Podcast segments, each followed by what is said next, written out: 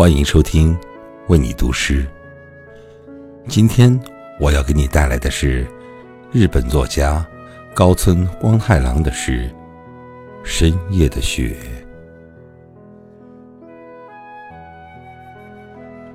瓦斯炉里温热的火发出细小微响，门窗紧闭的书房里，电灯静静地照着。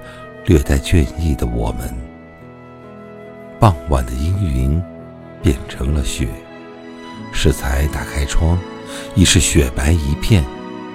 地上、屋檐上，还有我们的心里，都堆积着无声的雪的分量。那柔软的重量包裹着快乐。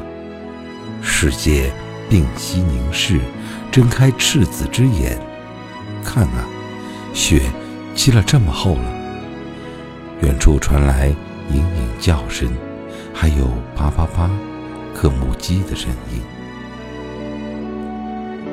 接下来是沉默的夜里十一点，话聊完了，红茶也喝腻了，我们只是手牵手，侧耳倾听。寂静世界，深藏的心，看时间慢慢流逝，微微出汗的脸上满是安宁，准备好接纳一切一切人的感情。